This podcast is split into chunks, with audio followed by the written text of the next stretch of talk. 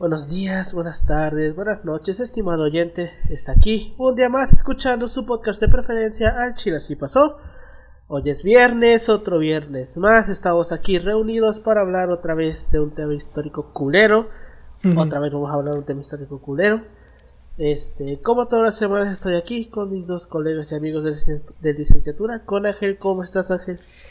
¿Qué onda Alberto? ¿Qué onda Yoshi? Pues ya aquí listos para tratar nuevamente estos temas que ya debería ser la, el mes de la infamia por, por Sí. la- el tipo de historias que estamos viendo, güey. Ya ves, güey. Eh, creo que esta es la última culera. Sí, esta es la última culera. O por lo menos de las que ya tengo escritas, Hasta es ahorita, eh. culera. Exacto. Hasta ahora. Sí, a huevo. Y con mi colega y amigo Yoshitaka López. ¿Cómo estás, Yoshi? Aquí terminando, ya sabes, este eventos que Alberto y yo estuvimos el, el lunes y bueno, yo martes. Sí, creo que solo el lunes estuvimos, tuvimos Sí. dos eventos ahí promocionando en el primero, que lo, lo pueden ver en la página del Chile Así Pasó, en donde Alberto habla acerca del proceso creativo que hay en Chile Así Pasó y todas las consideraciones, recomendaciones para realizar un podcast aquí, como siempre en confianza y, y, y siempre, y pues como comenta Alberto, al parecer ese es un tema polémico o, o ¿cómo se llama? O son temas ahí que te hace dudar de tu humanidad. Sí, güey. Eso, Entonces, ese, ese es pues- el punto central de este del tema de hoy. Dudar de la humanidad de la gente. ¿Neta? ¿En qué sentido, Sí. güey? Literal así de que- que existo o no existo. No sé, no sé, no ¿Qué sé está haciendo de qué mí? te- Hoy, no- hoy nos tienes preparado, pero pues voy hoy, Soco- tipo este, Socorro la- Jesús. Ajá, o sea, eh, la para la audiencia no lo sabe, pero Alberto publicó un promocional del episodio, pero no grabamos ayer porque la comisión, lamentablemente, este, en mi comisión de, de las personas que odian y pagan su recibo a tiempo, nos cortó la luz, entonces no pudimos Chinga grabar. tu madre, Manuel Barlet. Si nos escuchas, este, enti- entiendo, entiendo los problemas, pero al parecer. Chinga tu madre eh, reforma energética. todo- igual la reforma energética. Chinga tu madre, para- Peñañito, ya de para, paso. para las, para las personas, ¿cómo se llama? De que defienden la reforma energética. Solo diré, este, ¿qué pasó ahí, amigo? ¿Qué pasó ya, pues, jefe? ¿Qué pasó? Y pues, este, pues, pero ya, ya tenemos luz afortunadamente. Como yo no vivo en colonias privilegiadas como No, no, no, no, a ver, la vez pasada, güey, no es colonia privilegiada, güey.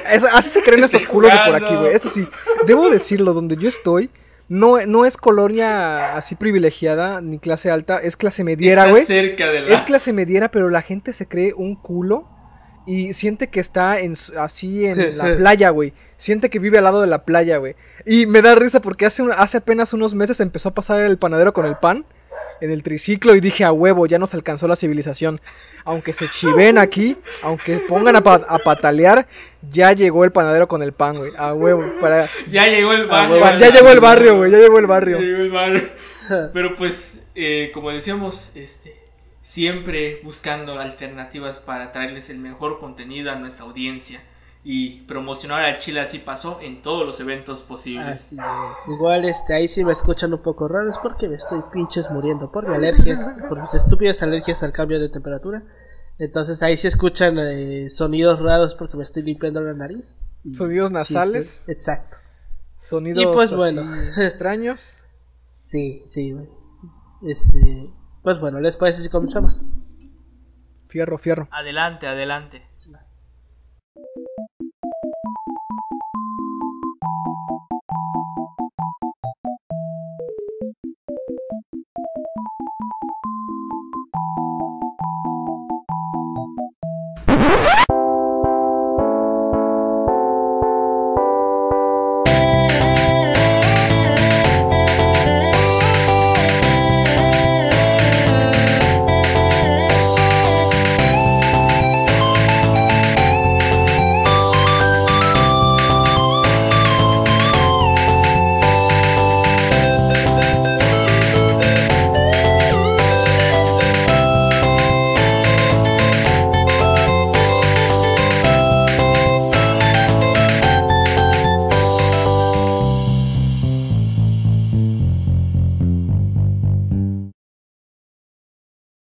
Bienvenidos a El Chile Así Pasó, un podcast de historia mexicana y a veces mundial, donde su servidor, Alberto González, le va a contar a Ángel Paulino Chan y a Yoshitaka López una historia chusca, bizarra, increíble o surreal acerca de algún personaje, proceso o hecho acontecido en la historia.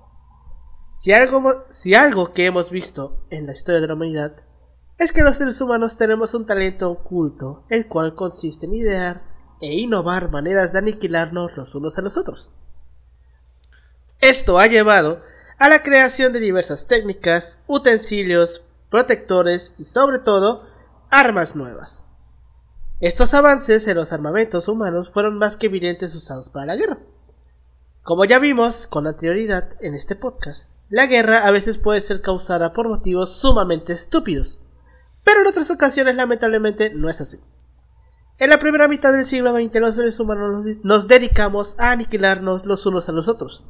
Dos guerras mundiales eh, eh, fueron atestiguadas con horror por la población y se pudo observar hasta qué punto podía llegar el ser humano para dar mensajes y ganar guerras. Justo uno de esos mensajes se dio de una de las maneras más inhumanas y totalmente impensadas en aquella época. Con el levantamiento de los regímenes fascistas en Europa, muchas personas huyeron del continente para poder salvaguardar sus vidas.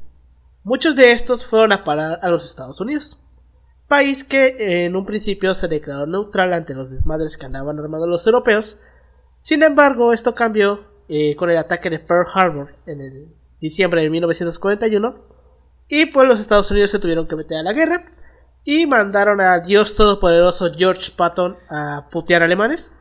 Pero mientras Patton estaba partiendo culos alemanes en Europa, en nuestro continente los estadounidenses estaban armando una especie de Avengers.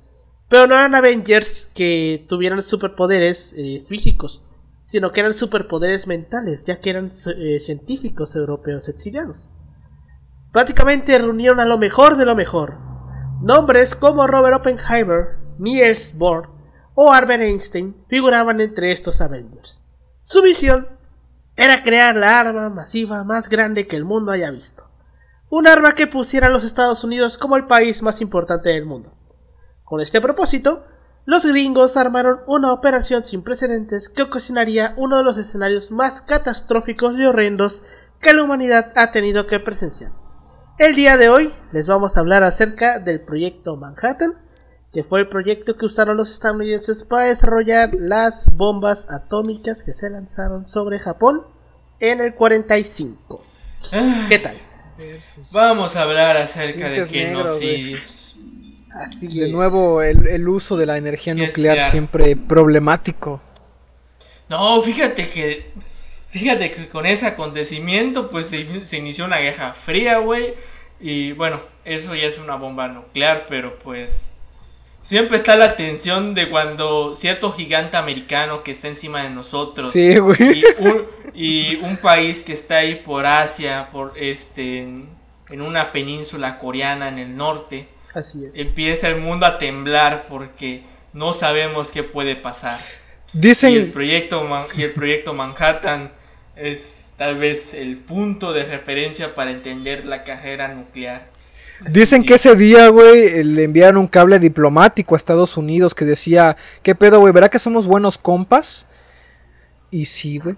Imagínate, güey, imagínate la tensión porque pues, quieras o no, siempre ha habido como, que vaivenes en la relación México-Estados Unidos. Entonces, saber que tu vecino del norte tiene un arma que con un con una sola bomba puede acabar una ciudad entera, güey, pues sí te pone a pensar, ¿no? Güey, déjate de la bomba, la radiación. Ajá, la radiación. mira, eh, ahorita vamos a ver qué pedo con la radiación, porque realmente. Eh, sí, pero de no que hay, daños, hay daños. O sea, sí hubieron daños, pero como tal hoy en día ya no hay una radiación en sí o sea creo que a lo que se refiere Yoshi es a, que la nube como tal que se forma viaja y va ah sí. o sea de que se van chingando personas o sea de que hay personas hubo gente que murió por la radiación obviamente sí. o sea hay daños colaterales sí ahorita lo vamos a ver con más pues, vamos a ver qué este, pedo. vamos a ver qué pedo. va a estar bueno el tema. Pues bueno. Este hay botones rojos de casualidad no. Pero ahorita vamos a ver porque eh, eh, la manera en la que eligen las ciudades. Eso, está cabrón la manera en la que eligen las ciudades. Pero bueno, empecemos. En 1933, cuando nuestro querido amigo Adolf Hitler llegó al poder y hasta el comienzo de la Segunda Guerra Mundial en 1939, gracias a la presión del régimen nazi, muchos científicos, en su mayoría de origen judío y de gran renombre, se vieron obligados a abandonar Alemania, y una buena parte de ellos fueron recibidos en Estados Unidos. Entre los más destacados podemos encontrar a Einstein, a Szilard, a Teller, a von Neumann y otros más. Bueno, otros, como el físico Enrico Fermi, premio Nobel de Física en 1938, tuvieron que escapar a los Estados Unidos huyendo del régimen fascista impuesto por nuestro querido amigo de nombre ridículo Benito Mussolini. En estos años, las investigaciones en torno a la estructura del átomo y sus posibles implicaciones teóricas y tecnológicas estuvieron en plena actualidad. A finales de 1938, el Kaiser Wilhelm Institut un equipo de investigadores alemanes integrado por Otto Hahn, Fritz Straumann, Lisa Meitner y Otto Frisch llevó a cabo los primeros experimentos de fisión de átomos de uranio y se preveía que podrían obtenerse grandes cantidades de energía tanto como para aplicaciones civiles como militares. Entonces estos que, son un, dos, tres, cuatro pendejos de alemanes se dieron cuenta que la energía nuclear se podía usar tanto para generar energía para uso civil como para este como arma uso militar exacto. Ajá, como arma. Este para la audiencia para que se les haga más familiar si vieron la última parte de la trilogía de Batman este el caballero de la no es el caballero de la noche asciende. Eh, bueno hay una parte donde explican cómo funciona la energía nuclear. La energía nuclear puede servir para generar eh, como su nombre dice propia energía para abastecer una ciudad, pero hay personas que con otros fines, que no tan éticos, por no decir que son unos hijos de puta, estén, desarrollan armas con el fin de, de, lograr ciertos intereses, por lo general económicos, en una región. Así es. Ahorita vamos a ver qué pedo. Por cierto, esa película del Caballero de la Noche son las de Christopher Nolan o las de. Sí, las de Christopher sí, Las, las nuevas, por así decirlo. Sí, las. ¿Cómo? antes del, del, nuevo universo que hizo DC. Son las últimas que sacaron. Son las de Nolan. Ah, ok. Son las de Christopher Nolan entonces. Sí, Simón. ah, ok, Pregunta estúpida. Que no tiene que ver, pero bueno. No, es, es contexto. Ah. Pues bueno. El temor de que los nazis ganaran la guerra y que comenzaran a usar la energía atómica como un arma, comenzó a imperar en la comunidad científica. Tanto que Leo Szilard, eh, un físico húngaro exiliado en Estados Unidos, creyó necesario que los Estados Unidos comenzaran a desarrollar armas atómicas, a partir del conocimiento ya adquirido de la fisión del uranio, todo para contrarrestar el peligro nazi. Sin embargo, Szilard no tenía mucho peso en la comunidad científica americana por lo cual temía no ser escuchado. Así que decidió visitar a Albert Einstein en busca de apoyo. Fue así que Einstein mandó una carta al entonces presidente Franklin Delano Roosevelt exponiendo el peligro de que los nazis utilizaran la energía atómica. Roosevelt estuvo de acuerdo y creó el Comité del Uranio. Vamos a ver que estos cabrones eran expertos en crear comités. Básicamente, el proyecto Manhattan está hecho de comité. Estaba el Comité del Uranio, el Comité de eh, Elección de Objetivos, el Comité de Valoración de Pruebas, el Comité. Hay un chingo de comités. la, la, palabra comité es, por así decirlo, la palabra predilecta para decir vamos a juntarnos a, desarrollar cualquier mamada. Vamos a juntarnos a ver qué pedo es. A ver qué pedo, a ver qué procede. Sí, sea, había un chico de comités. Pues bueno, Roosevelt crea el Comité del Uranio, mientras que Enrico Fermi, en la Universidad de Columbia, construía prototipos de reactores nucleares utilizando diferentes configuraciones de grafito y uranio. El 9 de octubre de 1941, Roosevelt autoriza el desarrollo del arma atómica, dando comienzo al proyecto Manhattan proyecto que se, aceleraría con el ataque japonés en diciembre de ese mismo año, el ataque a Pearl Harbor.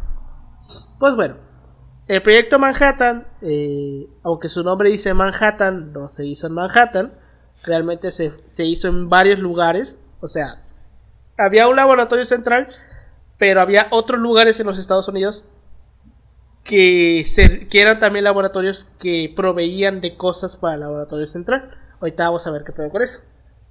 Pues bueno, eh, el proyecto Manhattan se llevó a cabo en diferentes lugares alrededor de los Estados Unidos, siendo el más importante el Distrito de Ingeniería Manhattan, situado en el Laboratorio Nacional de Los Álamos, en Nuevo México. Por eso le, decían Proyecto Manhattan. La ciudad que habían montado para el proyecto recibía el nombre de Los Álamos. Pero el nombre tenía un uso clasificado, así que solo se le conocía como sitio y triega. Así le decían sitio, si- sitio y o. Pero bueno, para, la, para la audiencia, o sea, lo que, bueno, lo que busca, bueno, como todos los proyectos este, financiados por el gobierno americano, tienen, hay que mantener estricta, estricto silencio si no te desaparecen ahí este, unos agentes vestidos de negro. así. Entonces, y no, no querían que se filtrara ningún tipo de información sobre todos los espías nazis que vienen a algunas partes de América para pues para ver qué pedo qué estaba pasando acá, a ver. para De ver, hecho, este, ajá, es lo que iba a decir. igual, Igual, que, dicen, dicen que vinieron a México porque oyeron de unos a toda madre. Pero te digo, este, fíjate que después de la Guerra Fría, este va a ser el momento así por excelencia del espionaje y Ajá, creo exacto. que eh, eh, estaban literalmente por doquier, o sea, eh, eh, era tanto el, el miedo a que información cayera en manos enemigas que tenían que cambiar los nombres muchas veces. De hecho, por eso, en lo que es la batalla de Normandía, me parece, todas las playas tienen Sí. nombres que no tienen nada que ver con las playas de ahí de Normandía. Bueno, el, el, contras- el contraespionaje igual, o sea, igual empieza a surgir igual un efecto ahí muy interesante porque creo que en, en parte de Inglaterra se montan ahí con... Creo que Hollywood ayuda a Patton para montar este en tanques pero inflables. Ah, Ah, sí, sí, para güey, que, o sea, para engañar al enemigo, o sea, es como que hay un sentido y hay una imaginación Patton era un de las cabrón. personas. Pato era un cabrón muy ¿Quién, listo. quién, quién no, quién es un cabrón literalmente? Eh, o sea, pero es que, güey, o sea, Patton este, realmente es visto en Estados Unidos como el dios omnipotente de las guerras, güey. Porque el vato Bueno, una tienes verga. razón, tienes razón, o sea, no te O sea, lo voy a negar. Un día de Es estos lo- vamos a hablar de George Patton porque la verdad Es lo que equival- es lo Patton- ¿No, equivalente- ¿No es él el que dirigió la campaña contra Villa? Sí, En- en- estuvo en en México? parte. Pero, o sea, no pudo contra Ajá, Villa. estuvo, estuvo, estuvo. Estuvo, pero no pudo contra O sea, Villa. Le ganó a Hitler, pero no a Pancho Vi- Villa. No a Pancho Villa. Pancho Villa es una de las pocas personas que ha incursionado en territorio americano. y ha sa- y ha De hecho, creo que es la única, ¿eh? Creo que Es la, sido la es, la, única. es la última. Es la o sea, sí única. hubiera- o sí es la única. Es la Que yo sepa, creo. es la yo única, sepa, ¿eh? sí, sí, sí han habido Invasiones. Bueno. de españoles, de franceses, güey. Bueno, sí o sea, ha pero independiente. Independiente. O sea, Estados Unidos independiente. Sí, güey. ¿Sí? Sí, creo que sí. No sé, Sí, pero, pero- este. Sí es la última. La última sí. Ajá, es la última. Es la última porque nadie toca al, al enemigo del norte y más ahorita que tiene armas nucleares por doquier. A huevo. Así es. Pues bueno. Este. Mucha gente empezó a, vi- a vivir allí. Porque, pues, básicamente eran familiares de las personas que trabajaban en el proyecto. Pero. Este. Perdieron comunicación con sus familiares que estuvieran fuera del lugar. Únicamente se permitían cartas cuya dirección postal era una casilla en la ciudad de Santa Fe, donde un grupo de militares las revisaba y las censuraba. O sea, básicamente nada salía, todo lo que entraba o salía se tenía que releer, vi- para guardar el sincretismo. Pues bueno, la tarea principal en los Álamos era el diseño de la bomba atómica, donde el principal obstáculo era conseguir las dos era conseguir unir las dos masas subcríticas lo suficientemente rápido. En el interior, un cañón impulsaría una de las masas contra la otra a mil metros por segundo y estas tenían que juntárselos bastante rápido para que no diera tiempo a que los neutrones emitidos hicieran que se derritiera el combustible y apagara la bomba una vez al explotar. O sea, básicamente, este, una bala chocaba contra la otra lo más rápido posible para que se prendiera de putazo y no se, y no se apagara. O sea, a, a- a grandes rasgos. Vamos a tratar de resumir Lo que, lo que cosas. nuestro entendimiento de física desde la licenciatura de historia nos Lo- permite. así es. Ajá, lo que nos permite entender este tipo de temas es usar conceptos muy básicos para personas que no estamos tan desarrollados como lo pueden hacer otras licenciaturas como las de física. Que si hay algún físico entre la audiencia que, nos en- que se encuentra escuchando este querido podcast, Primero, perdón. puede primero, perdón por, por- primero perdón y segundo eh, las aclaraciones técnicas que nos pueda dar ma- este la puede poner en los comentarios para que la audiencia y nosotros podamos ilustrarnos de est- estos temas que nuestro plan de estudio no contempla. Pero que si lo hacen que sea de formación, o información digerible, Ajá, así bien, güey. para, para No que, que haya este, el vato al-. Alberto, estás, estás muy equivocado. Mira, aquí tienes un ensayo de 200 páginas sobre cómo funciona la energía nuclear. Y, y verga, güey, todos los pinches conceptos de que... Verga. Ah, sí. Pero bueno. Este, entonces básicamente así a grandes rasgos era lo que querían hacer. Ahorita vamos a ver cómo funcionaban las bombas como tal. En octubre de 1942, el coronel Leslie Groves, que es un personaje muy importante en este pedo, nombró al científico Oppenheimer. eh, creo que todos conocemos Oppenheimer, ¿no? Es uno de los cabrones. Creo que no me acuerdo. Entre él y Bohr eran los que habían desarrollado el primer modelo atómico o algo así, ¿no? Si no. Oppenheimer, Born creo que sí, Oppenheimer Sí, me parece el- que no, Oppenheimer ¿eh? hizo otra cosa, creo, pero igual es, o sea, hizo algo muy Pero cabrón. el, pe- el, el pedo es de que habían hecho algo para que los llamaran a él. Ah, obviamente. A huevo. Pues sí. Nombra a Robert Oppenheimer para dirigir a un grupo de científicos europeos inmigrantes que se dedicarían a tiempo completo a la fabricación de la bomba atómica y decidieron instalar los laboratorios en el desierto de los Álamos. Este remoto laboratorio era altamente secreto y su único acceso era por una, una, puer- una puerta básicamente bastante custodiada. O sea, estaba la carretera y había como una casetita y esa era la única manera de entrar a la Como película de espías, güey, así. Ajá, güey. Ajá, te lo juro. Hay fotos de la caseta, güey. Se van a poner ahí en las notas de los complementos fotográficos. Es una casetita, güey. Pero estaba hasta la perga de policías y soldados, güey, vigilándola. Pero bueno, este. La entrada era restringida solamente al personal del proyecto Manhattan. Y en la puerta principal, conocida como The Gate, la puerta, eh, vehículos y personas eran curios- cuidadosamente registrados. Otra de las ubicaciones en las que se desarrollaba el proyecto Manhattan era Oak Ridge. En 1942 el ejército obtuvo más de 56.000 hectáreas de terreno en Tennessee, al oeste de Knoxville, con la excusa de usarlo como terreno de demolición. Groves y Oppenheimer reunieron a destacados científicos como Fermi, Vedder y Teller con técnicos recién salidos de la universidad. El personal del laboratorio aumentó de 250 eh, empleados en 1943 a 2.500 en 1945. Güey, no sé por qué lo que dices este, se viene a la mente. Bueno, Pau, este, creo que tú ves más Ricky Morty igual que yo. Este, hay una en la última temporada hay una parte, es el episodio de serpientes, güey, cuando hay agentes así vestidos, güey, que van a la universidad porque pues el pinche científico es, es, es el más chingón en el área, güey, y trabaja para el gobierno y le dicen... Bueno, "Vente pa' chin, acá". ahí sí te fallo, eh. La última temporada no me la he chutado. Bueno, bueno, yo sí me la he chutado, güey, pero, para los que la han visto, este, literalmente eh, así opera el gobierno americano. Este, hay personas que van a las universidades a chingarse a, los, a las personas con más inteligencia para ponerlas a trabajar bajo su gobierno. Eh, sigue pasando, eh. Sigue pasando. Los Sí, pero- Headhunter, bueno, no. Sí, pero más amigable ahora. Los a huevo, cazadores de cerebros, les dice, no me acuerdo cómo, cuál es el término. Pues Para sí, los pasantes, vaya. Los pasantes. sí, Que esperemos que esté bien pagado, de hecho. no mames, güey, hasta crees, güey. Bueno, no es México, así que supongo que tienen buenos sueldos. De hecho, no me acuerdo en qué programa estaba, estaban haciendo parodia de eso, güey. De unos estudiantes de posgrado que estaban comiendo y sale su director. ¿Por qué están comiendo? Hasta que redacten 300 ensayos no pueden comer. Así, güey. Ay, qué bonito. Qué bonita es la vida Sí, en la academia. pues bueno, este, el 28 de diciembre de 1942, Roosevelt aprobó la inversión de otros 2 mil millones de dólares en el proyecto, principalmente para construir las descomunales instalaciones industriales que producirían el material fisible que impulsaría la bomba atómica. Fisible es la, el material fisible se refiere al material que haría eh, que la bomba pudiera explotar. A eso se refiere con material fisible.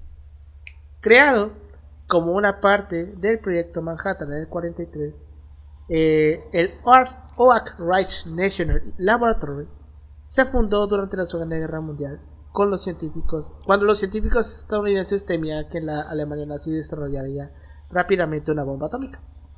Construido por el cuerpo de ingenieros militares de los Estados Unidos en menos de un año en un terreno agrícola aislado en las montañas del este de Tennessee, este, esta ciudad, este laboratorio, perdón, se convirtió en una ciudad secreta, que en el plazo de dos años albergó a más de 75 mil residentes. O sea, todas esas personas eh, eh, o trabajaban en el laboratorio o eran familiares directos del trabajadores del laboratorio. Es una mini ciudad, un, pueblito, güey, un pinche pueblo. más de un pueblo, güey. Es más, un pueblo. es una pequeña ciudad. Es... Ajá.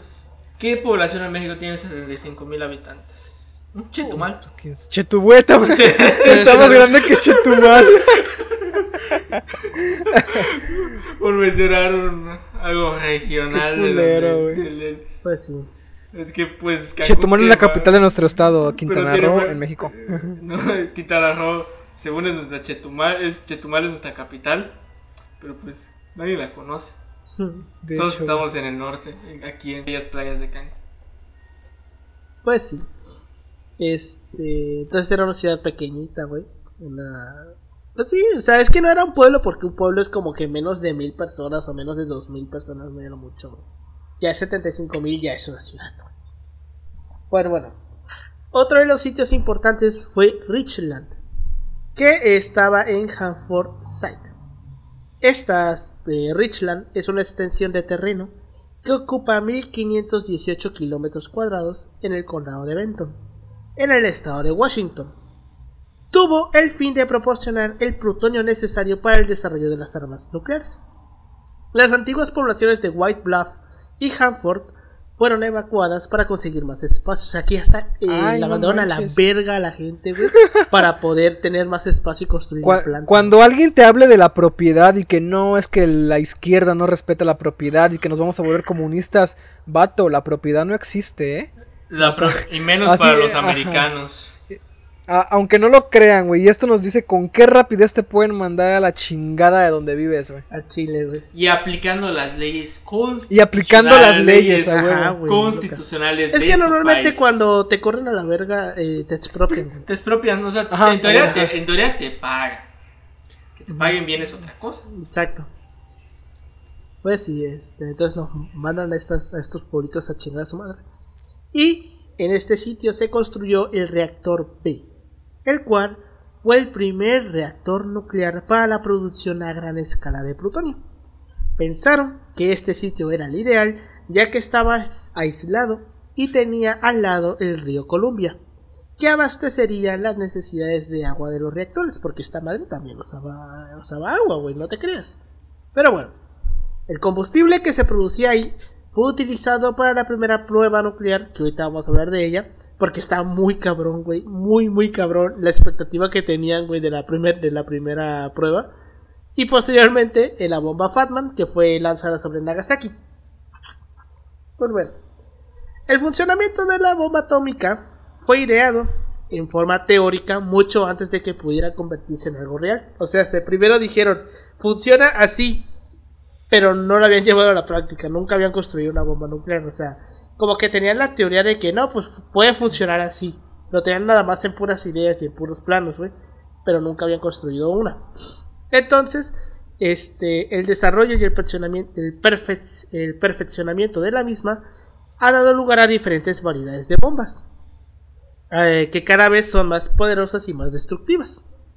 El principio básico común al funcionamiento de todas las bombas atómicas es generar una reacción nuclear en cadena descontrolada de neutrones rápidos, la cual libera una inmensa cantidad de energía en forma de calor y radiación, cuyo potencial destructivo es insuperable en términos de devastación y secuelas posteriores. O sea, eh, es como si, por ejemplo, usaras una bomba de gas, güey. O sea, si tú, le, si tú prendes una bomba de gas, como tal, es una bomba de gas. Un pinche tanque de gas, güey. Si lo tienes abierto, güey, le pones un, un pinche encendedor, güey. y el fuego se propaga de putazo en, en dentro del gas y hace que explote. Más o menos así, pero con cosas radioactivas, con eh, material nuclear, es una bomba nuclear. Se, se supone que en el ejemplo que dabas de las balas, güey, o sea, esas balas que chocan hacen que choquen otros pedacitos de, de- de- bueno, otros átomos choquen, güey. Entonces estos se rompen y la, Ajá, la, y hace que la se- explosión hace que exploten otros a huevo. Y así Ajá, o sea, ese, güey. ese, ese término de liberar, en- bueno, básicamente todas las, todas las explosiones liberan energía. No me acuerdo cómo chingado se llama este cuál la liberación de energía mediante una explosión. Porque No tanto- prestamos atención a la clase de biología. Exo- No, yo, yo- yo lo exotérmica. vi en biología, güey. Ándale, Exo- exotérmica. Yo lo- Térmica. Es, bueno, eh, física. No, yo lo vi en biología, güey. Yo lo vi en física. Pero bueno, eh, está esta de, la- de la, de la energía exotérmica que va para afuera y hay otras que van para adentro. El chiste es que las que Qué van rico. para adentro no importan para acá. Entonces, este, este tipo de reacciones exotérmicas también pasan en nuestro cuerpo, güey. Porque esto es un tema que yo tuve que exponer en biología y por eso me acuerdo. Pero este, nosotros tenemos una pendejadita que se llama ATP, que es el adenositrifosfato, que es como una enzima, una mierda que tenemos dentro de nosotros, que es lo que nos da energía. Y justamente nos da energía porque se supone que esas madres son ilimitadas, es energía ilimitada. Porque tiene como tres cadenas de, de fósforo que se van separando y cada que se separan liberan energía. Por así, por exotérmica. Básicamente es lo mismo pero en una bomba atómica. O sea, esto es más común de lo que creemos. Pero bueno. Este, la bomba de uranio es la más es más simple que la de plutonio, porque este para el proyecto Manhattan usaron una bomba de uranio y una bomba de plutonio. Este, entonces la de uranio es más simple que una de plutonio y funciona cuando a una masa de uranio que aún no no ha alcanzado el punto crítico de reacción en cadena descontrolada, se le añade una cantidad del mismo elemento para alcanzar esa masa crítica con la capacidad de fisionarse por sí sola. Recordemos que fisionar es este que se pueda que pueda explotar básicamente. Pues bueno, en el proyecto Manhattan solamente se utilizó una bomba de uranio, que fue la Leader Boy. Que este Leader Boy fue la que se lanzó en Hiroshima, si no me falla la memoria. No, fue la de Nagasaki. De todas maneras, ahorita lo vamos a ver. Este, entonces, Leader Boy fue la primera que se hizo, de- la única que se hizo de uranio, por lo tal no había sido probada, güey. O sea, cuando la lanzaron sobre Nagasaki, si no me falla la memoria que Nagasaki, de todas maneras, esto lo vamos a ver. Ajá. Este, no sabían qué iba a pasar, güey, porque nunca la Es habían con probado. cara de, güey, tú deja ver qué pasa, no hay pedo, güey. O sea, vamos a ver qué pasa, De hecho- tú tranquilo.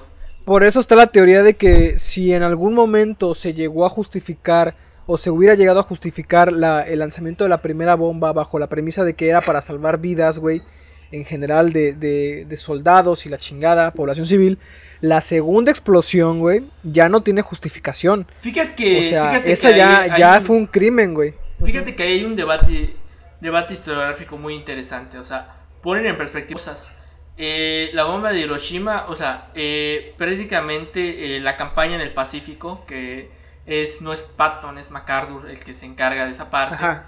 Eh, el pedo con los japoneses es que era muy difícil pelear contra ellos, porque eran unos hijos de puta, güey, porque hasta la, población hasta la población este, estaba cabrón controlar a los japoneses. Ese es el pedo. Porque los japoneses apoyaban a muerta al emperador. Ajá, exacto. Sí, güey. bueno, ese- el, el tema de las mentalidades es una cosa. Entonces, pues decían, la bomba atómica justifica hasta cierto punto eh, que va a decir, pues ya la chingada, perdimos. Pero pone en perspectiva el aspecto de la campaña rusa. Porque recordemos que Rusia igual juega un gran papel porque está en la frontera, en, en Asia. Rusia está jugando un papel importante. Recordemos el régimen ruso es soviético, es, es de tendencias, este, perdón, se dice marxistas, perdón, este, socialistas. El pedo es, es este, güey. ¿A quién nos rendimos? ¿Contra los americanos o contra los soviéticos? ¿Con el socialismo o el capitalismo? ¿Qué va a respetar nuestras tradiciones? Pero es ahí un punto de debate importante. Entonces decían- los japoneses ya estaban a punto de rendirse con Hiroshima. Ya era cuestión de tiempo. Nagasaki nunca debió nunca debió de suceder. Entonces pone en perspectiva un punto de un punto de las líneas historiográficas dependiendo de la perspectiva que se quiera ver. Es Ya, que igual está el contexto. punto, güey, de, de qué, qué bomba fue la que se explotó en Nagasaki. La de uranio, Ajá. la que no Y esa probado, solamente había una, ¿no? O sea, Ajá, no se había Ajá. probado nunca. y no se había probado. Mira. Bueno. O sea, y ahorita vamos a ver, güey, por qué este, termina cayendo en, Naya- en Nagasaki, güey. Porque ahorita cuando vaya- entremos a la parte de la elección de las ciudades, vamos a ver que hubo un pedote, güey, para elegir las ciudades, güey. Y, Sí, y esto, y esto del comunismo que dice Yoshi tiene mucho que ver, güey, en la elección de, los- de las ciudades, güey. Ahorita vamos a ver por qué. Pero bueno, continuemos. Entonces, este, solamente se usa una bomba de uranio, la Little Boy, ya que las cantidades de uranio enriquecido que requería cada bomba de este tipo eran desproporcionadas comparadas con la producción de las plantas de enriquecimiento situadas en Oak Ridge. O sea, sí, güey, están chidas, pero gastan un chingo de uranio. Es Entonces, decir, tenemos que eco- economizar Exacto. lo más. Este, ¿cómo se, ¿Cuál es la puta palabra? Este, tenemos que ser Austeridad. austeros, exacto, austeridad. Ah. Hay que ser austeros. Austeros. Este, entonces, este, como usaba un chingo de uranio, y dijeron, no, pues esto, o sea, se va a hacer una, pero nada más una.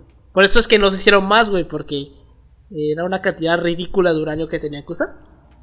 Entonces, Little Boy era una bomba cuyo diseño aún no había sido probado el día del lanzamiento, ya que la única prueba eh, anterior fue la prueba Trinity, que ahorita lo vamos a ver, y la Trinity era de plutonio, mientras que el Leader Boy era de uranio, sobre cuya confiabilidad no se albergaba tantas dudas.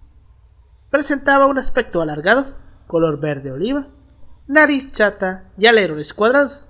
De hecho, básicamente, eh, Little Boy es como la cuando uno piensa en una bomba atómica piensa en la imagen de Little Boy porque es la gordita, güey. Porque ves que había la, la, la ¿cómo se llama la otra?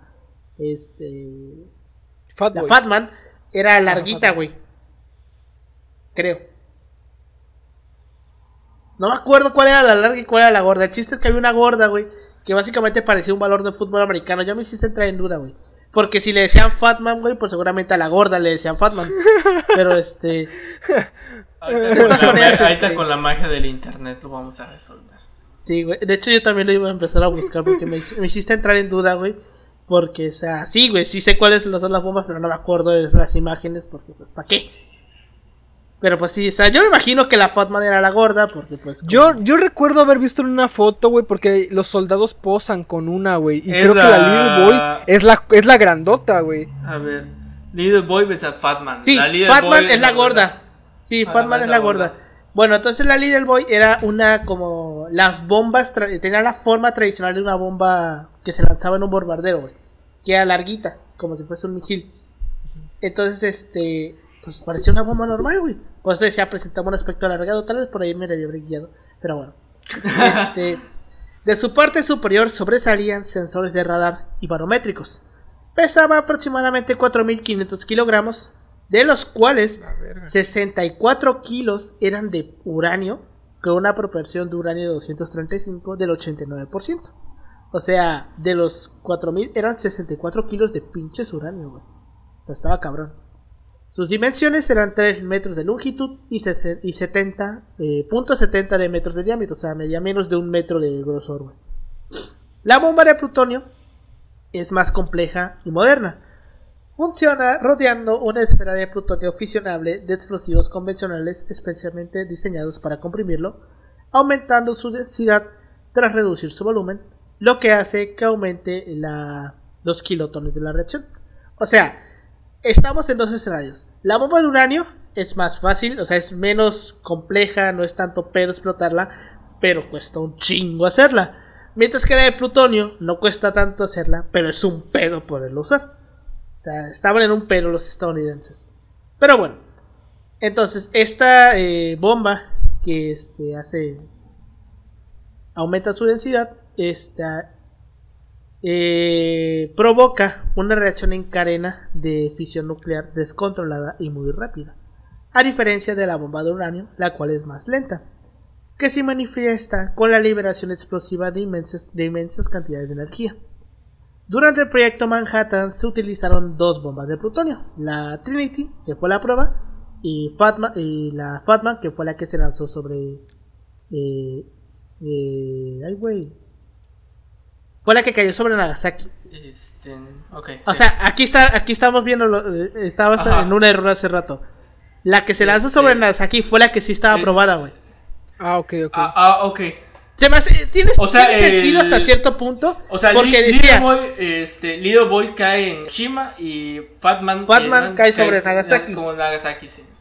Sí, pero hasta cierto punto tiene sentido que hayan lanzado la que no se prueba primero para decir de que la lanzamos, no funcionó. Pues bueno, tenemos la que sí sabemos que sí va a funcionar y sí va a armar, sí va a armar un desmadrote. Entonces, este, tiene sentido que, que la segunda haya sido la que sí estaba aprobada. Pero bueno, aquí vamos a entrar ya a la prueba Trinity. Este, porque la prueba Trinity fue una bomba eh, que se hizo de prueba y que se explotó en el desierto de Estados Unidos, en Nuevo México. Pues bueno, chequense esta mamada. Los científicos, obviamente, cuando tenían ya la bomba armada, ya la iban a probar, hicieron predicciones de qué es lo que puede pasar. Pues bueno, las predicciones de la bomba Trinity fueron entre 0, o sea, no explotó, valió verga. Y estaba la predicción de que a lo mejor li- liberaba eh, 18 toneladas de dinamita, o sea, funcionó. Estaba la predicción de que podía destruir el estado entero de Nuevo México. y estaba la predicción de que a lo mejor hacía, ign- y- hacía ignición a la atmósfera e incineraban todo el planeta. A la verga, Güey, güey. es- Estas eran las este- predicciones no que tenían los científicos, güey. No es estoy que- mamando. güey, No es, que, es que lo que dices, güey, me recuerda el meme de Lord Farquaad de, de Algunos primero. morirán. Algunos morirán, Pero pero, estoy riesgo que dispuesto, estoy esto- a estoy dispuesto a, a- ¿Cómo se llama? A tomar. Dispuesto a tomar. Sí. Y, ¿cómo se llama, güey? Es con cara de, güey, cuando dices lo de que se va a chingar a todo el estado y cuando dijiste se va a chingar a todo el mundo, güey. Sí, güey. No pude dejar de pensar en esa joyita de meme, güey.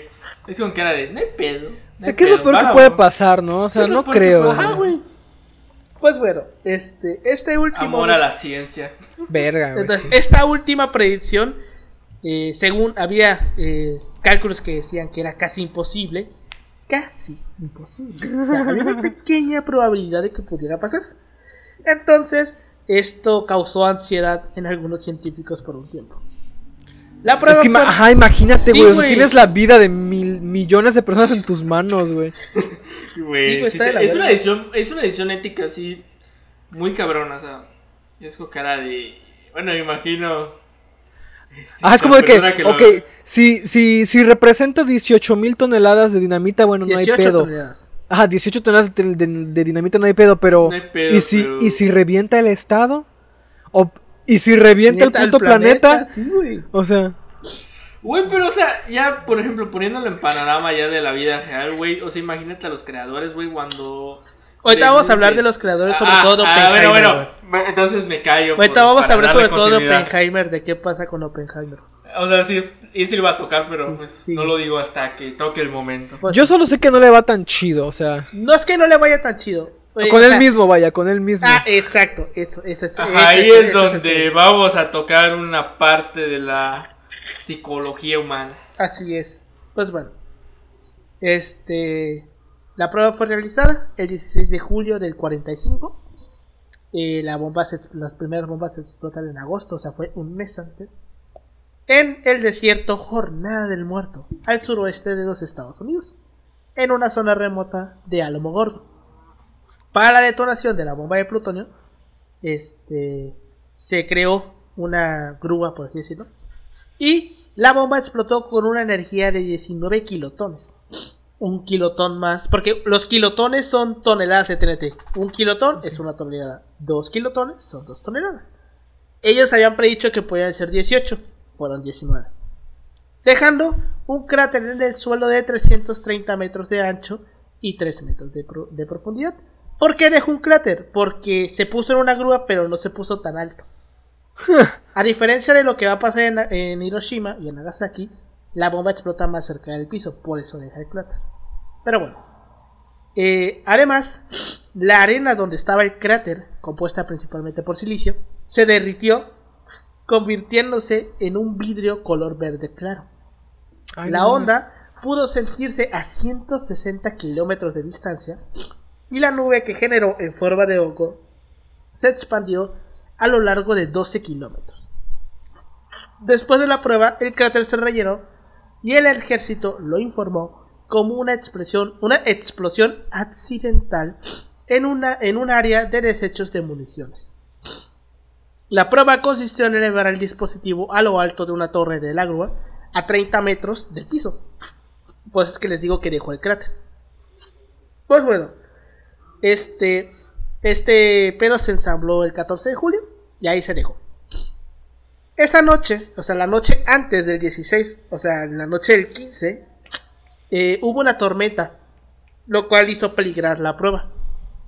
Lo, esto fue descrito por los militares como, cito, es como si Dios no quisiera que sus criaturas abran la caja de Pandora. Porque estuvo así de no poder hacer la prueba. Pues bueno. Más tarde, el cielo se despejó. Y a las cinco y media de la madrugada de ese día, del 16, estalló e iluminó el cielo nocturno para dar, luego dar paso a la formación de la característica, de la característica nube en forma de oco. Tras la prueba, muchos de los científicos que presenciaron la explosión guardaron silencio. Otros lloraron y casi todos pidieron a Oppenheimer que la bomba no fuese usada. Se dice que Oppenheimer, cuando vio la prueba, todos estaban así como que en silencio y el cabrón empezó a gritar, funcionó. Verga. Ahorita vamos a ver O qué sea, pasa con o sea, eso. es un sí, mira, sí lo entiendo, o sea, sí lo entiendo, porque- muy incómodo, Sí, güey, porque, o sea, imagínate, este, tantos, tanto tiempo Ah, que llevan de trabajo, ese pedo de investigación. y ver que funciona, pues, o sea, tú como científico te sientes de que a huevo esta madre Realizado, funciona, se ¿no? puede usar, ¿no? Pero pues ya lo ves por el lado humano, es como que ya, cabrón. Sí, es como que te- ahí, ahí pone mucho entre a los diferentes científicos, los pone en duda, güey. O sea, qué chingados. Por una parte estás fe, o sea, como dices, güey, por una parte eres el cabrón responsable del proyecto. Entonces, pero dices, güey, a huevo funcionó. Pero en ese momento no piensas en, lo- en las repercusiones de cómo poder hacer usado tu invento. Y ahí es donde, ahí es donde creo lo vas a tocar. Ahí está Alberto les va a decir qué pedo. Sí, porque ya vamos a este entrar en la parte de la elección de las ciudades. Reitero, perdón si se escucha que de repente me quedo callado, se me va el aire, es porque estoy enfermo, chingada madre. Pero bueno, ya con la prueba realizada, ya sabiendas de la, de la fiabilidad de la bomba, los estadounidenses comenzaron a planear los lugares en donde las bombas atómicas serían lanzadas. Para esto se reunió el comité de objetivos y realizaron una lista, o así decirlo, como una convocatoria, que tenía cuatro requisitos. Estos eran los cuatro requisitos principales que debían tener las ciudades para que fuesen consideradas como un posible objetivo. Aquí vamos a entrar ya a lo, a lo, a lo, a lo cabrón, donde ya entran los dilemas éticos y morales, güey. Primero, primero, primer este requisito. Poseer un valor sentimental para los japoneses. No mames. De güey. modo que su destrucción afecte negativamente la voluntad del pueblo para continuar la guerra. Reiteremos, reiteramos de que los japoneses estaban a muerte con el emperador. Entonces, Bueno, eh, se entiende, se entiende, se entiende. se entiende que haya sido este, este punto. Dos, tener algún significado militar, como fábricas de municiones, concentraciones de tropas, etc. Tres, dije dos o tres hace rato. Eh, cuatro, Dos, ¿no? Dos. Ah, no, dijiste dos. Ok, Ajá. esta va la tres. Sí, estar mayormente, mayormente intacto para demostrar el asombroso poder destructivo de la bomba. ¿Por qué? O sea, ¿a qué se refiere este punto? De que no fuese una este, ciudad ya bombardeada. Y cuatro, ser lo suficientemente grande como para que un arma de la magnitud de la bomba atómica pueda ser usada. Para no borrarla completamente del mapa. Que hasta cierto punto sí lo hicieron, pero pues. Sí, a huevo. Ahorita vamos al punto. Ajá. Los científicos del proyecto Manhattan también tenían los- en cuenta las condiciones climáticas, los radares y la visibilidad que pudiera haber esos días. y apuntaron que Hiroshima era la ciudad más grande que aún no había sido bombardeada. Además de que tenía un embarcadero militar muy importante para la defensa del sur de Japón, por lo cual debía tenerse muy en cuenta como un objetivo. Por otra parte, se creía que ciudades como Tokio y Nagoya ya no eran posibles objetivos, dado que ya estaban en ruinas, porque ya las habían estado bombardeando. Y pues este, entonces como no ¿para qué chingados vas a lanzar una bomba en un lugar ya bombardeado? Entonces, eh, Tokio y Nagoya se eliminaron de la lista. Este, uno de los científicos, que se llamaba Joyce Stearns, nombró cuatro eh, objetivos tentativos ordenados en, en, orden de preferencia. Kyoto, que ahorita vamos a ver qué pedo con Kyoto, Hiroshima, Yokohama y Kokura. Estos eran los cuatro objetivos que tenían al principio. Todas eran ciudades grandes, intactas y que no, no serían atacadas en los bombardeos de agosto. Porque este, este, en agosto, antes de que se lanzaran las bombas atómicas, se iban a bombardear más, iban a bombardear más otras ciudades.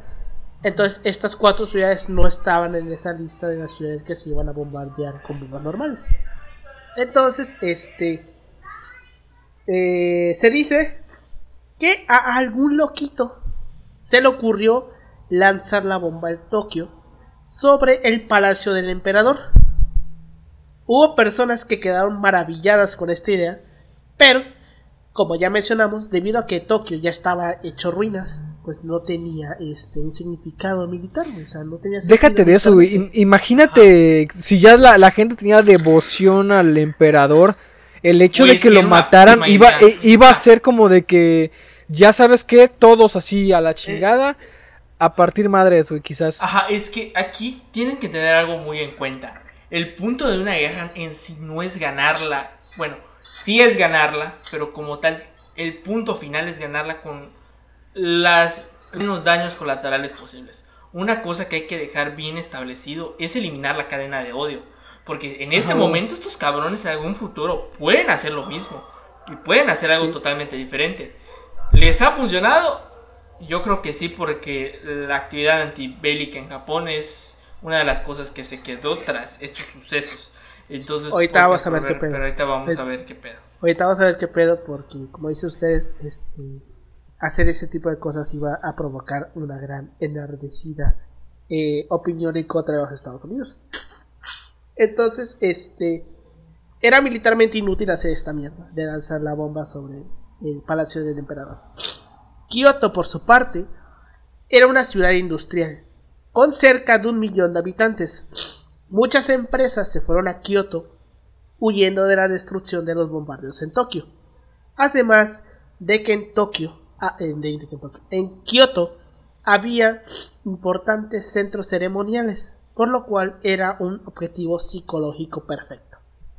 El comité de objetivos se reunió en el, en el Pentágono el 28 de mayo para fijar los lugares exactos donde la bomba sería lanzada.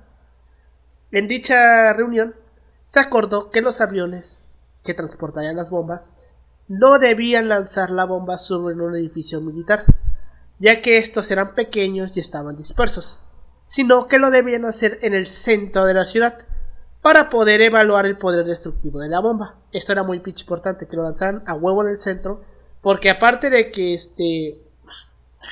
El punto 4, que era el que tenía que ser suficientemente grande, no era para, para decir, ah, que quiere una parte de la ciudad, sino para poder ver qué, tan, qué tanto poder podía tener la bomba. Por eso es que tenía que ser una ciudad grande. Entonces, en junio, ya se había decidido que Hiroshima sería la primera ciudad en recibir una bomba atómica. Pero pues como ya llevaban una y tenían otra bomba, pues dijeron pues vamos a ver cuál va a ser la segunda.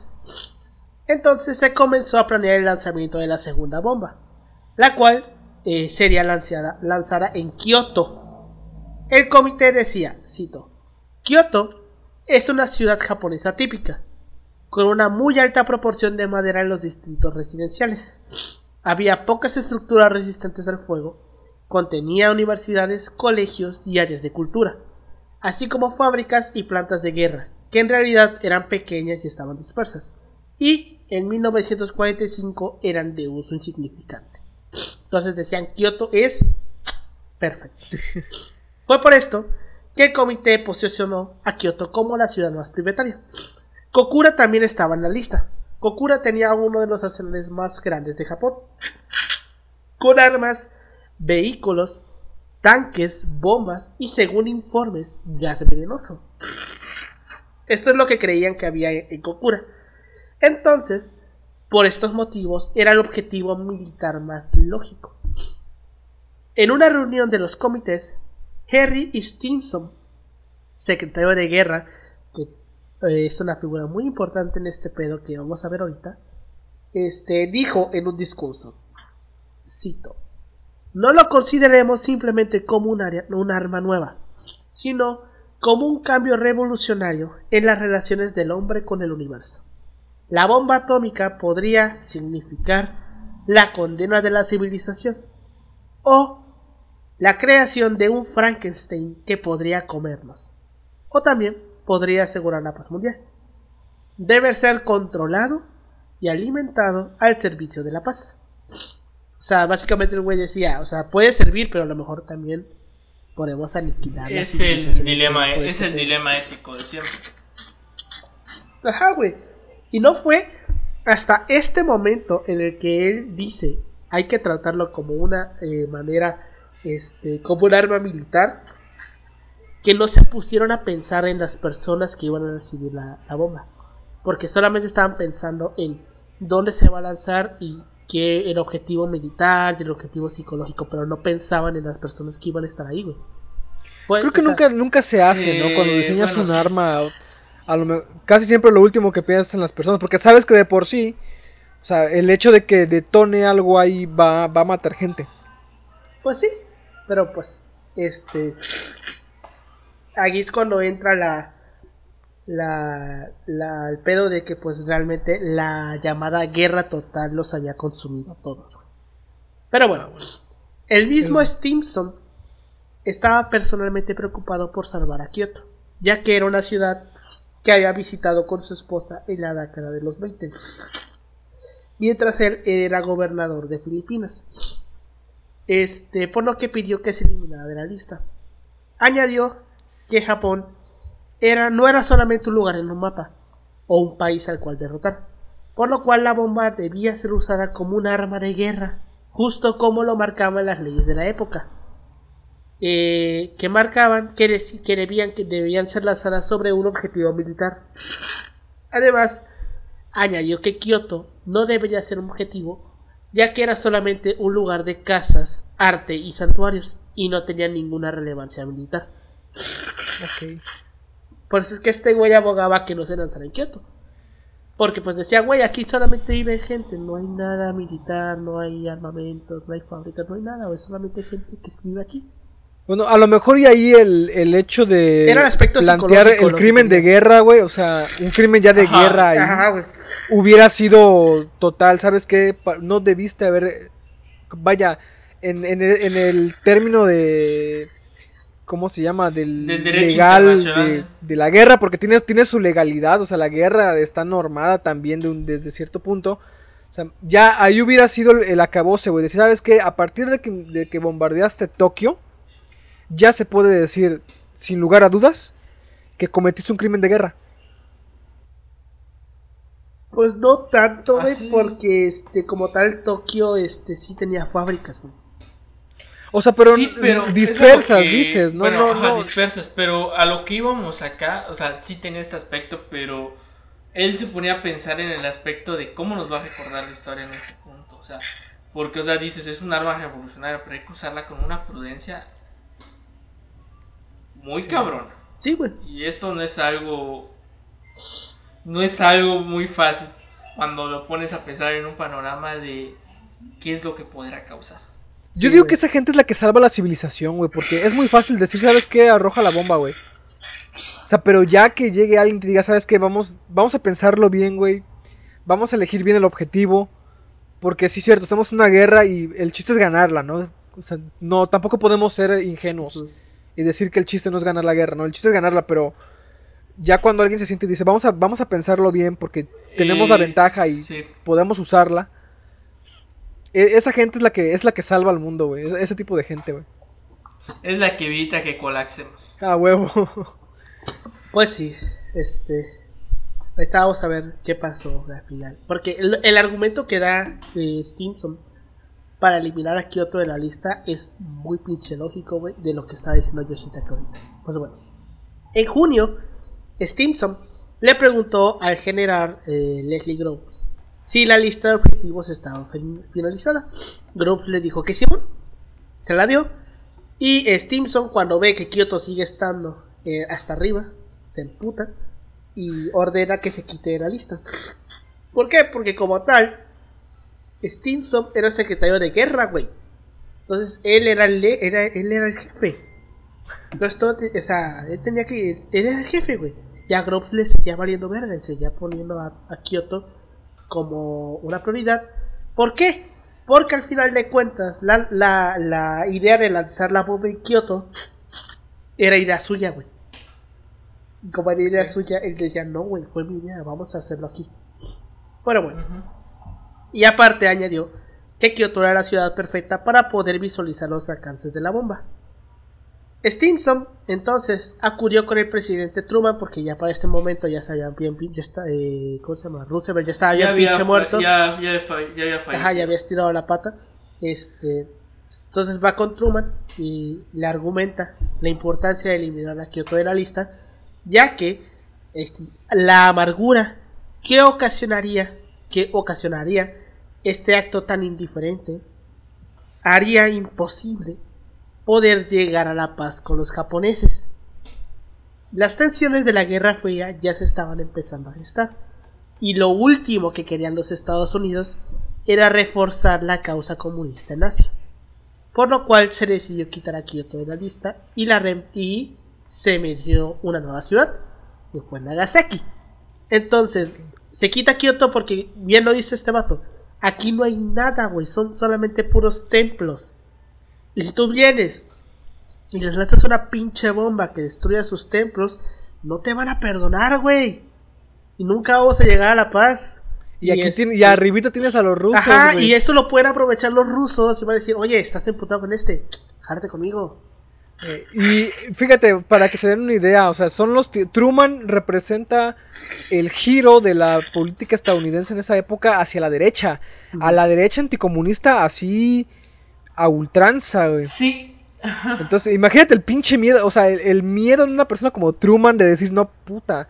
A ver, agarro Kioto y me, y me enfrento quizás a, a un rencor que los lleve hacia el comunismo a lo mejor.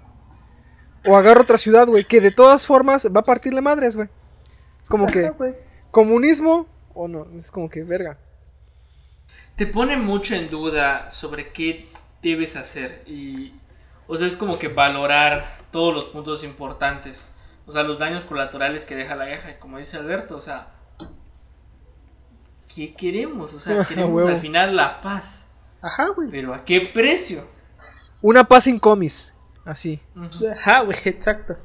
Pues bueno, bueno o sea eh, ya el sentido cultural de la bomba o sea dicen los japoneses que al final la mejor venganza es perdonar al fin y al cabo pero o sea si hubiera sido en Kioto ahí el Ah, pedo sí, es totalmente diferente sí, güey.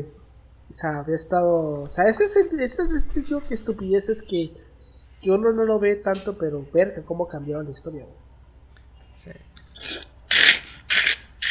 Las Es- cosas más significantes, insignificantes pueden influir en... De, de hecho, ya teníamos una, un antecedente en Stalingrado y en, y en Leningrado, o sea, el actual San Petersburgo, que eran capital ideológica y la parte capital cultural, güey, de, de Rusia.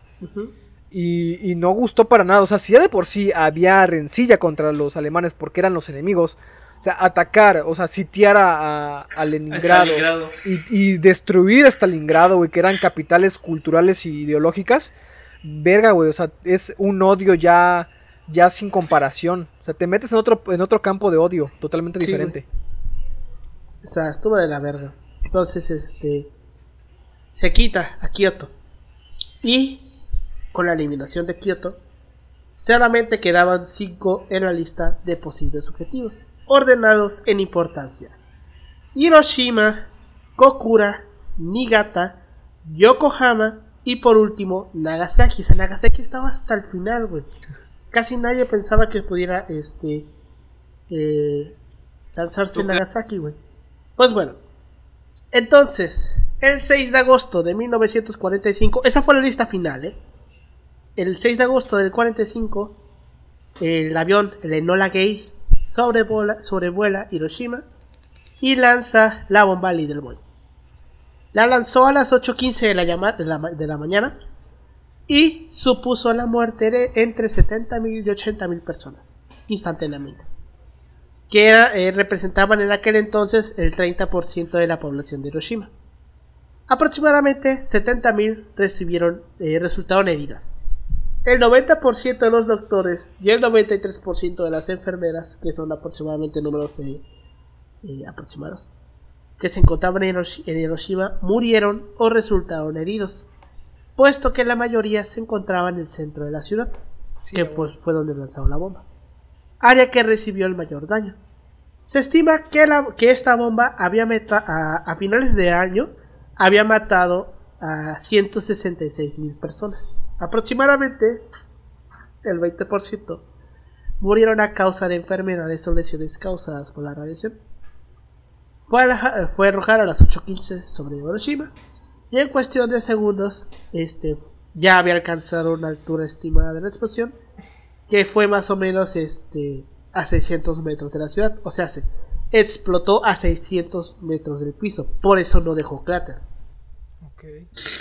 Sí, y algo que hay que decir a la audiencia para tienen el contexto de este aspecto, eh, sobre todo para entender qué le pasa a estas personas, a estas 164 mil personas aproximadamente. Eh, hay una película que se llama La tumba de las, de luciérnagas, güey. Está ah, muy cabroncísima porque te explica la historia desde los de abajo.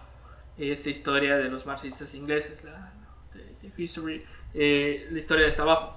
Entonces, ¿cómo se llama? Te muestra a las personas literalmente cómo lo sufren y entiendes el otro panorama de la guerra. O sea, Güey, entiendes que no hay buenos y malos. Puta, y te ponen un dilema ético muy importante. Hay otra muy chida, güey, que es, bueno, la serie de Chernobyl, si quieren saber más o menos el efecto que tiene físicamente, sobre todo físicamente en la persona. Sobre todo la parte, igual, en, la parte final cuando dice, es una deuda con la ciencia, al fin y al cabo. Ah. Es una pinche deuda con la ciencia. O sea, las últimas palabras que dice esta de nuestra historia dice. Es una, todo es una, al pues final todo es una deuda con la ciencia, lo cagamos. nuestro deber es, bueno, lo ideal es corregir estas cosas. Sí, Pues bueno, la explosión fue equivalente a 13 kilotones, o sea, se fue menos que la, que la prueba, güey. El aire alrededor se incendió creando una bola de fuego de cerca de 250 metros de diámetro. En menos de un segundo, esa bola se, expandió hasta 270 metros aproximadamente. Se pudo sentir la explosión a más de 50 kilómetros y en un radio de 16 kilómetros los cristales de los edificios estallaron. Una, hora una, hora una media hora después de la explosión comenzó a caer una bomba, una, una lluvia color negro al noroeste de la ciudad que contaminó hasta zonas remotas, ya que portaba, además de partículas altamente radiactivas, polvo, suciedad y hollín. O sea, fue una lluvia tóxica, Y esto es algo que dicen muchos de los sobrevivientes.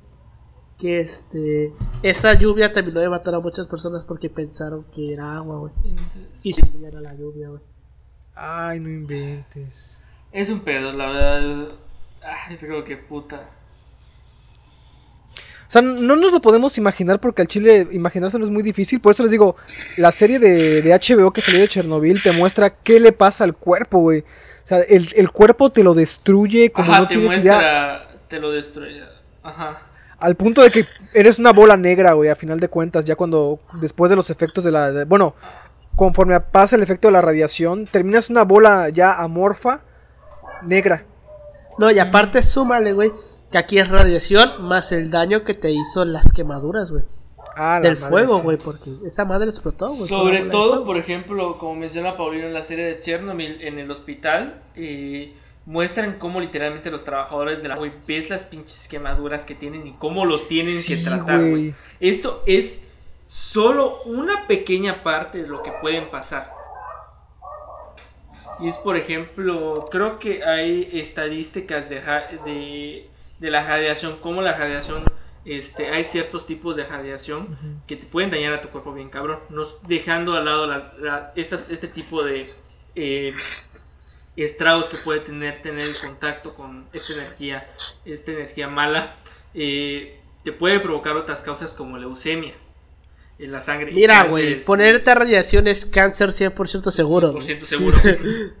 O sea, el per- aquí, O sea, aquí la si, lotería es si de bien te va, si bien te va, bien te va. es cáncer, güey. Eh, Sí, bien. ajá, si bien te va, güey, porque te puede, ¿cómo se llama? Las quemaduras te pueden Freír órganos, el cuerpo, güey, freír órganos. Ajá, sí, exacto. O sea, es una cosa con mucho... De hecho, en la serie está muy chi- eh, es muy impactante la escena del vato que del bombero que agarra, o sea, no, no, no era algo que estuviera quemando, agarra un pedazo de grafito que se desprende del reactor nuclear, lo agarra con su guante, obviamente, y lo suelta, ¿no? Y a los cinco minutos, güey, su mano está co- carcomiéndose. Se está carcomiendo, o sea, Sí, está Solo, muy es, cabrón. solo güey. es una pequeña cosa para que vean de, de qué va este asunto. O sea, no es una cosa pequeña, es una cosa así Ajá, muy güey, seria. aparte, este, en Chernobyl también nos encontramos esa madre de la pata de elefante, güey. Ajá, y, güey, y creo que Ahí no pueden ver un video de Dross, güey. Dross tiene un video de esa madre. otros, güey, pero creo que hay uno peor, güey, igual de la URSS antigua. Ay, no me acuerdo el pinche lugar exactamente. Pero dicen que fue peor que Chernobyl. Pero bueno, este. Entonces eso sucedió en Hiroshima. Dos días después, la bomba nuclear iba de Fatman iba a ser la segunda bomba. Se lanzó a Nagasaki. Explotó a casi 3 kilómetros del lugar donde estaba planeada. O sea, se desvió. Eh, explotó a más de 450 metros de altura. Y la bomba quedó encerrada en un valle y las colinas cercanas protegieron en gran parte la ciudad. Pero aún así la, explosión fue mayor a la de Hiroshima.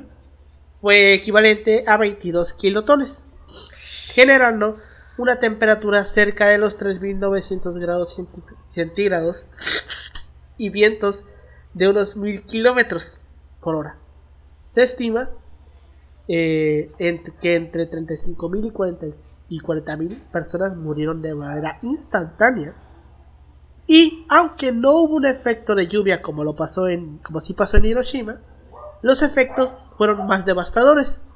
Porque este, aunque la topografía ayudó a que no creciera más el rayo de destrucción, como Nagasaki era una ciudad más chiquita, pues valió verga todo, güey. Se destruyeron todas las casas, todos los hospitales, Todo se todas fue a las la escuelas, chingada. todo, güey, todo valió verga. Y para que nos dé más coraje, este Nagasaki era la última de la lista, güey. Entonces, ¿por qué chingados se lanzó Nagasaki? exacto, es lo que te iba a preguntar, güey. ¿Por qué? Porque el segundo objetivo era Kokura. Va el avión volando sobre Kokura. Puta madre, hay un nubes, güey. No se puede ver. No mames. Y la ciudad más cercana era Nagasaki. Pues, ¿qué pedo, vamos para Nagasaki, güey. Y se lanzó sobre Nagasaki, güey. Solamente porque Kokura tenía nubes esa mañana, güey. No valió verga Kokura. O sea, Nagasaki, o sea, y, y aquí el punto es que, güey, Nagasaki no tenía ni verga. Era un poquito más como este Kyoto. Solamente que Nagasaki no tenía templos, güey. Sí, pero... Pero Nagasaki tampoco tenía importancia eh, militar, güey.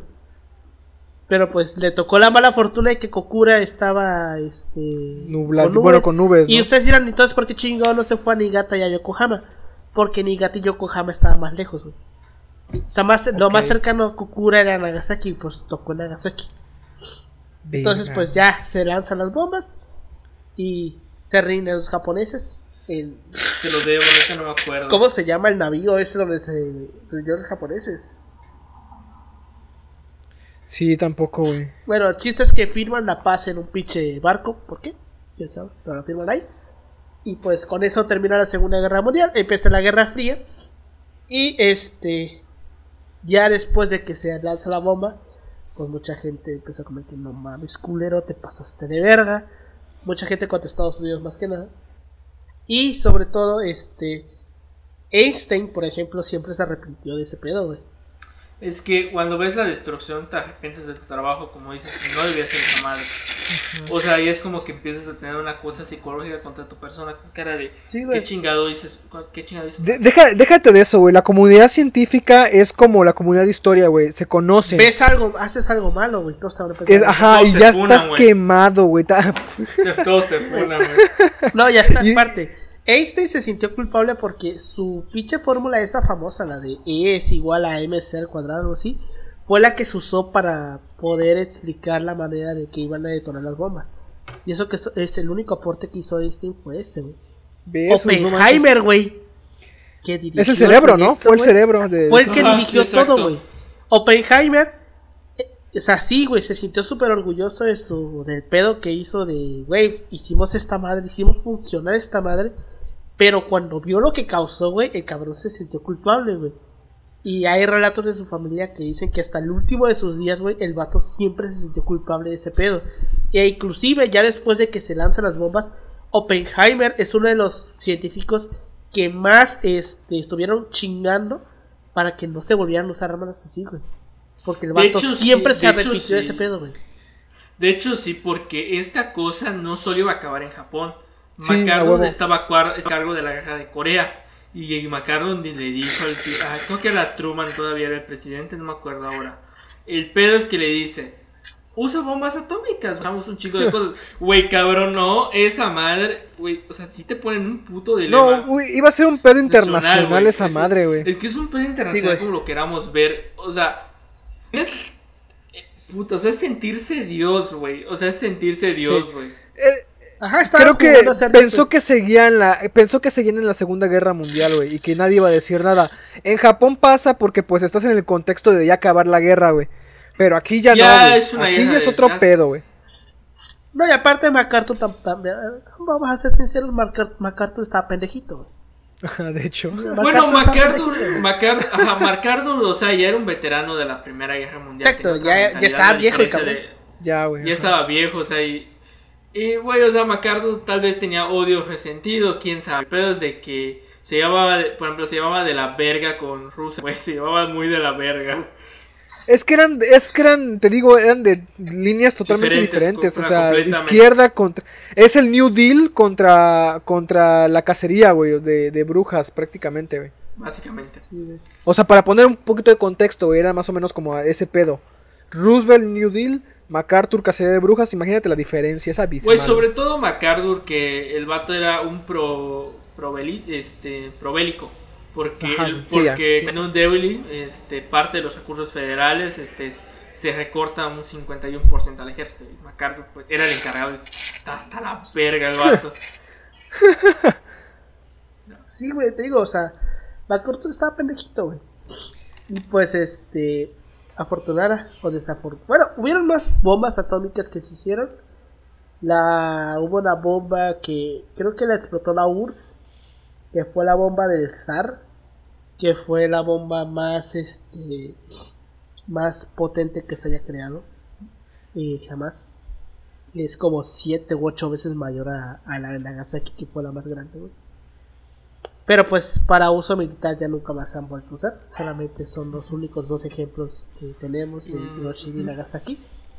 Este.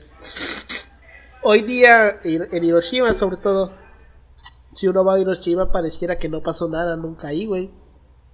O sea, Hiroshima se ve como si fuese una ciudad como Tokio, güey. Que no pasó nada. Pero pues, este. Uno ve las fotos de cómo quedó y. Verga, güey, valió verga todo lo que había en Hiroshima. Solamente quedó en pie el observatorio, güey, que fue justo el lugar donde cayó la bomba. ¿Cómo quedó en pie? Sepa la verga. Supongo yo porque pues la energía bajaba hacia los lados y no hacia abajo tanto. Pero pues este. Esa madre quedó en pie. Y hoy en día pues es el monumento a la paz. Eh, hay una, un monumento que tiene una llama. Que supone que la llama va a estar prendida hasta que, el hasta que la última arma nuclear del mundo sea desactivada. Probablemente nunca se apague. Pero Sí, pues ahí está, güey. Este, o sea, Europa a Hiroshima y pareciera que no pasó nada. Si nos apoyan, algún día vamos a Japón y grabamos. Apoyen, Por favor. hacemos un, po- Hacemos un podcast así desde un la... en vivo. No, güey, no un no mames. Un en vivo. Un video, güey. Un video, un video, un... Bueno, El pues que un podcast sí. finalmente, vaya, o sea, seguir la, la dinámica, pero ya grabado, güey, allá. Patrocínenos, hay algún empresario Apóyennos, japonés, patrocínenos. este, Así es. interesado que hable español nos puede contactar. Que habla español. Ah. Podemos ir. Así es. Y pues, esa fue la historia del proyecto Manhattan. Una vez ya hecho el pedo de las bombas, pues se disolvió, se disolvió. Y este. Y hoy en. Y. lo- algo que se me está yendo. ¿Por qué chingados en Hiroshima no hay radiación? Porque, como en tanto Hiroshima como en Nagasaki, porque como las bombas no explotaron en el piso, la radiación no se quedó en el piso, güey. O sea, se subió, güey, subió a la atmósfera. Entonces, por eso es que hoy es seguro habitar en Nagasaki y en Hiroshima. Contrario a lo que parece, a lo que pasó en Chernobyl, que la radiación se metió al piso, güey. O sea, fue extraída por la tierra. En Hiroshima y en Nagasaki no, porque la bomba explotó arriba. Y prácticamente nada del material reactivo. Fue una suerte. Ok, mira, no Por sabía. eso es que. Ajá. Por eso es que hoy en día Nagasaki y Hiroshima pueden ser habitables, güey, todavía.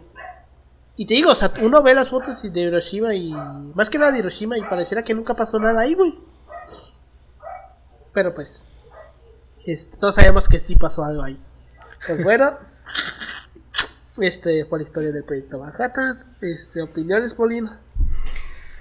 Pues que nos muestra la bueno, ahora sí que los dos las dos caras de la ciencia, no sea cual sea la ciencia, porque la neta también en historia vemos que como en el caso del apartheid del, del capítulo pasado, vayan a verlo.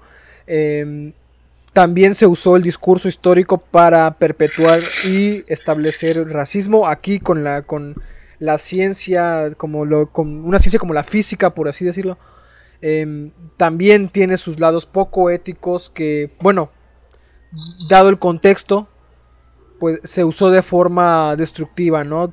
Y hay, una, hay un episodio muy interesante que es acerca de la vida del... La contraparte de Oppenheimer, pero en Alemania, que también estaban desarrollando una bomba atómica ahí. Pero ahí fue, ahí fue más, más curioso el caso porque como no se llevó a cabo, eh, el, científico a cargo, no me acuerdo de su nombre, empezó a decir que él estaba saboteando la bomba. O sea, para que no, se llevara a cabo. Y él quedó, mira esto, o sea, paradójicamente quedó como uno de los héroes dentro de, de ese campo de la, de la ciencia ética. Y Oppenheimer, su reputación, pues no por los pisos, pero académicamente y éticamente sí por los pisos, por el suelo, vaya. Pues sí, güey. Entonces, es, es bastante interesante comparar eso, o sea, la, el- la ética llevada a cabo en la ciencia, sea cual sea, en, los con- en, en contextos diferentes y con resultados muy diferentes también.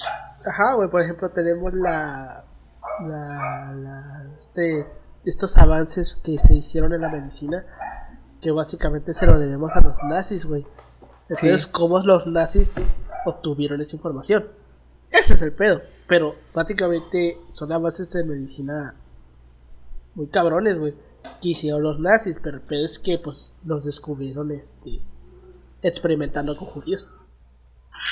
Pues bueno, tú Yoshi, ¿algún comentario? Pues decir que son esos temas que encontramos dentro de la historia universal.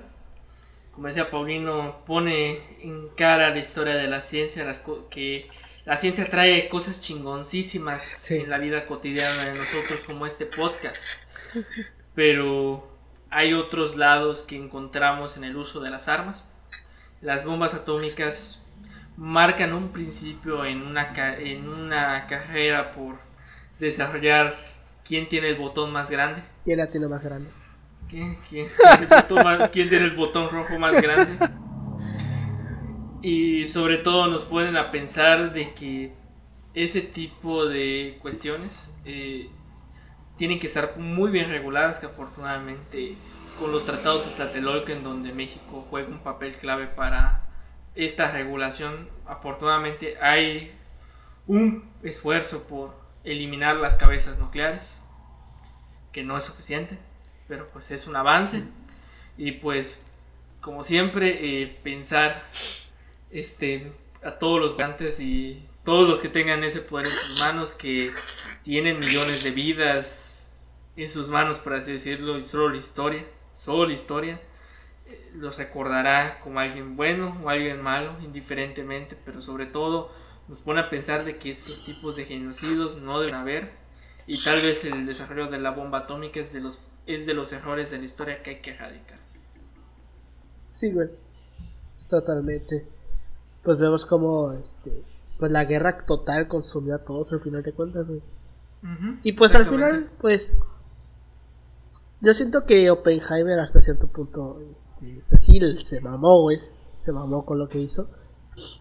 Pero ese remordimiento que tuvo, güey, al final de cuentas, pues no tuvo. No, o sea, me imagino la. Y promovió muchísimo ese la, pedo. La depresión y la ansiedad que la habrá, que la habrá transformado, güey. Yo sí me lo imagino. O sea, honestamente, si hubiera sido una persona que tal vez hubiera valido madre, tal vez el contexto sería diferente, pero él se arrepiente como tal. O sea, al final es, hay que entender al, al hombre. Es una persona que no sabía el cagadero que lo vio y se arrepintió de todo el pedo, porque al final mató vidas humanas. Y eran personas, como dice Alberto, Nagasaki, que tal vez no tuvieron la culpa de nada. Su única culpa, su único crimen tal vez haya sido apoyar a la causa, pero como ellos... igual te diré, ¿eh? Te diré porque había un, creo que había un dicho en la época, no sé si era la Primera Guerra Mundial o la Segunda, que decían los únicos inocentes son los que no han nacido. Verga, o sea, entonces imagínate la, la mentalidad de la época, güey. Pero pues ya lo saben, banda. Si son físicos, si tienen el poder de, evitar que el mundo colapse o tienen ese poder, no lo hagan. Piensan, piensen en todo, en cómo los recordará la historia. Sí, güey, está, de la verga. Pues bueno, este, con eso llegamos al final de este episodio. Culero, pero ya los siguientes ya no van a estar tan culeros. Eh, hay uno en específico que ya los tengo escritos, se van a grabar la siguiente semana. Este, donde vamos a seguir hablando de ciencia, pero también vamos a hablar de pendejadas en otro. Entonces, este, se vienen episodios chingones que ya están escritos, nada más es cuestión de grabarlos. Este, como todas las semanas, estamos aquí en, Spotify, en Google Podcast, en YouTube, en todas las fichas plataformas de podcast que se puedan se les puedan ocurrir. Eh, nos pueden encontrar como arroba si paso podcast en todas las redes sociales, en Facebook, Instagram y Twitter. A mí me encuentran como uh, arroba Emanuel56 en Instagram y en Twitter. A ti, Paulino. A mí me pueden encontrar en Facebook como Ángel Paulino Chan. Y en Instagram y en Twitter estoy como eh, Paulino Pau, perdón, Pau 3cc en Twitter, Instagram, así. Y también tenemos una página de, cuentos eh, llamado em, el Cuentos del Señor Goriot. Así es. ¿Tú, Yoshi? Me pueden encontrar en Instagram como yoshi.2807. Eh, ahí me pueden encontrar. No suelo usar mucho Instagram, pero pues, pues ahí está. Y pues me pueden contactar igual este, medio de señales de humo. Estoy muy, estoy muy pensé, que ibas a, pensé que ibas a dar tu WhatsApp, güey. No voy a dar mi pinche Estás loco, güey. Estás loco.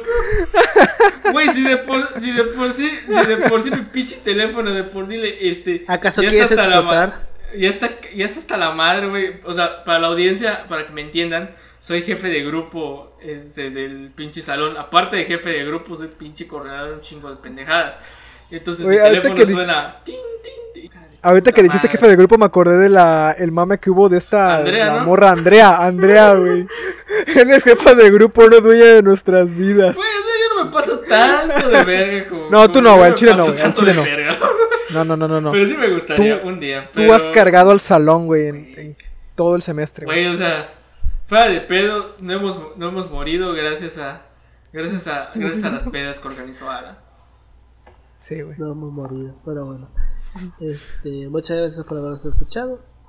Nos vemos la siguiente semana, el próximo viernes, con un tema histórico más. Y si en algún momento les tiene que platicar por qué Nagasaki terminó bombardeada, Ustedes le van a contar todo ese pedo de, de que Kokura tenía nubes.